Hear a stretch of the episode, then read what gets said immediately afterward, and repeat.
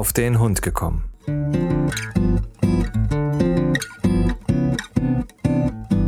Ein Podcast, auch über Hunde.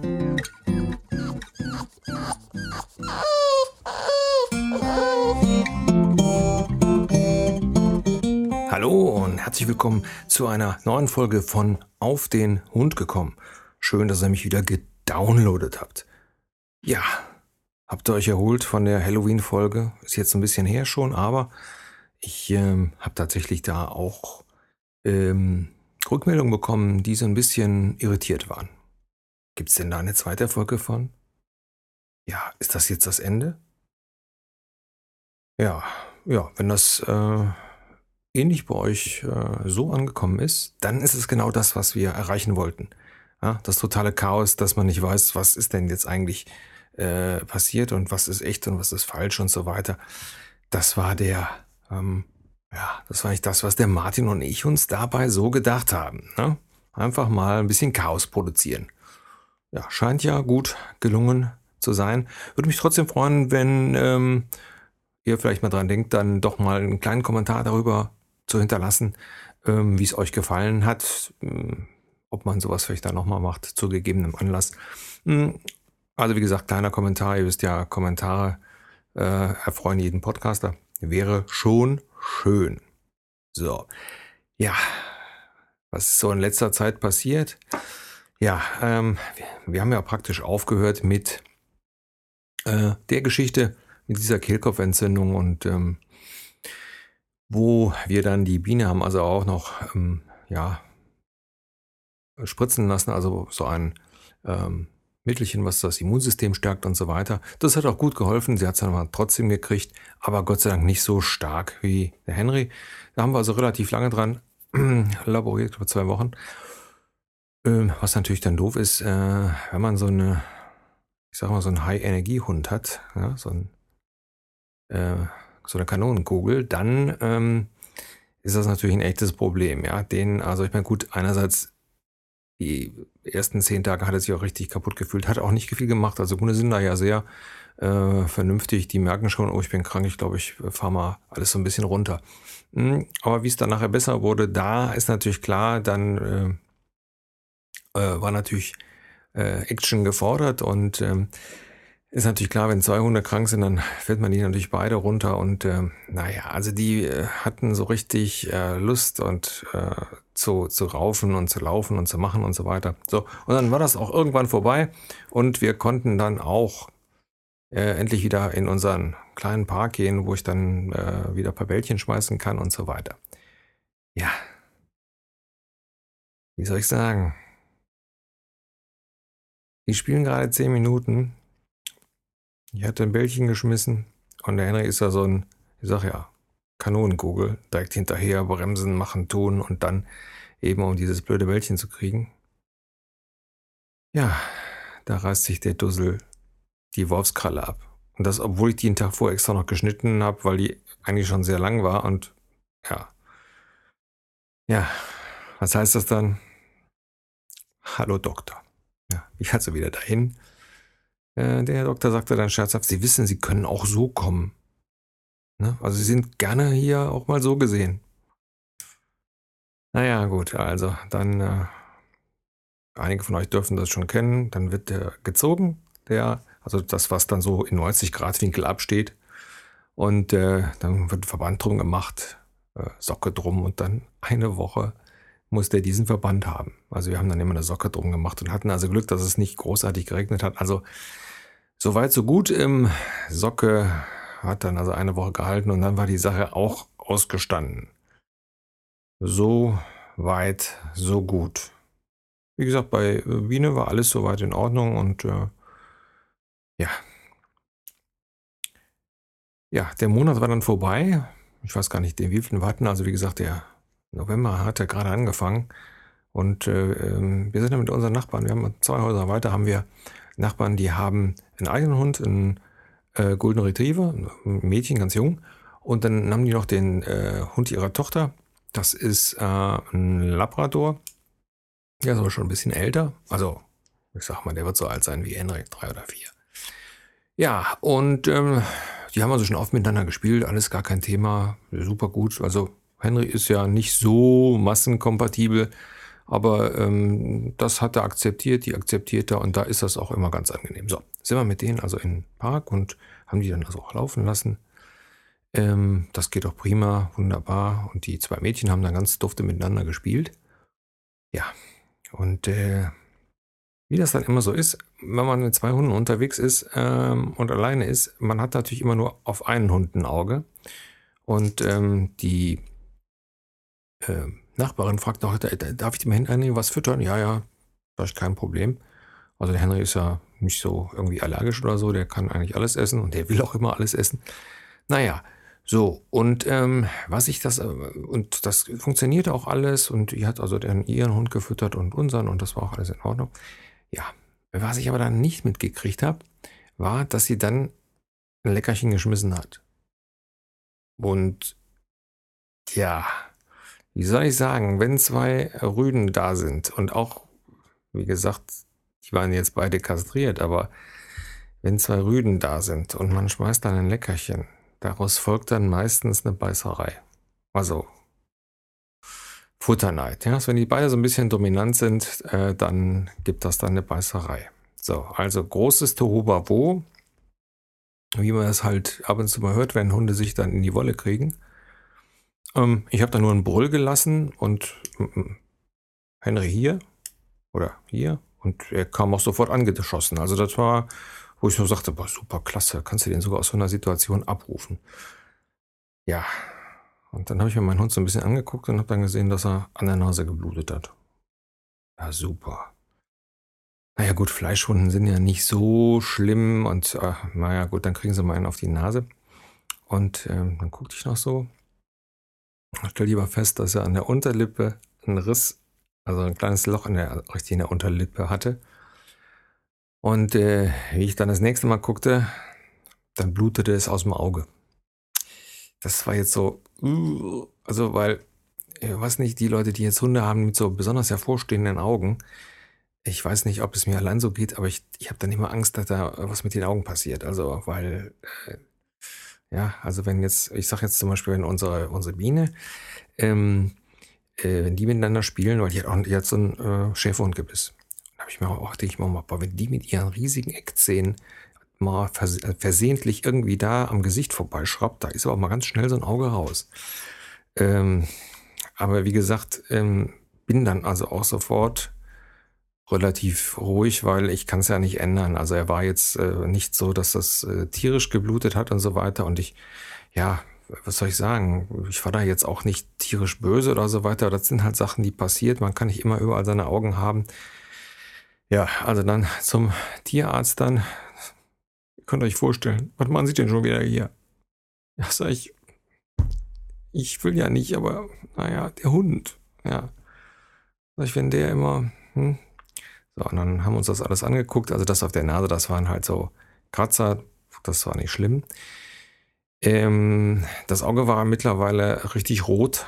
Also so, ja, als wenn da eine Ader geplatzt wäre, so richtig rot. Und dann ähm, hat der Doktor da direkt nachgeguckt. Die haben dann immer so ein, ein, wie soll ich das sagen? Ich sag mal so, so ein grünes Zeug, was die dann da reinträufeln, um, um zu sehen halt, um das Auge, ob das Auge auch äh, noch intakt ist oder ob irgendwo ähm, ich denke mal, die Hornhaut oder was beschädigt ist. Das war also soweit gut. Ähm, was natürlich doof war, war dann dieses Ding an der, an der Unterlippe. Ähm, das konnte man jetzt so auch nicht sehen, weil der Henry ja auch so ein bisschen die Lefzen drüber hängen hat. Aber das war schon ein ganz schönes Loch. So. Und da hatte ich schon damit gerechnet, dass die sagen, oh, da müssen wir operieren. Ja. So, aber ja, erst dieses, hm, ja, Klammern ist doch ziemlich groß, lass mal klammern. Und dann ähm, hat er noch ein paar Mal geguckt und überlegt und sagt, Mensch, ich will den aber eigentlich jetzt nicht wegen sowas so, so oft Narkosen, also was heißt so oft, also die vermeiden es da wirklich äh, ähm, für Sachen, die auch so heilen, dann äh, eine OP anzubrauchen. Ich meine, wahrscheinlich haben sie doch ein bisschen Rücksicht auf meinen Geldbeutel genommen, ich weiß es nicht, keine Ahnung. Naja, also auf jeden Fall hieß es, nee, dann müssen wir, das lassen wir so zuheilen. Ähm, das geht wohl auch und Endergebnis von der ganzen Geschichte, dass der Hund dann wieder, oder was heißt wieder, jetzt dann wieder diesen Kragen umkriegte, dieser Lampenschirm. Und dann also äh, dann eine Woche mit diesem Lampenschirm rumgelaufen ist.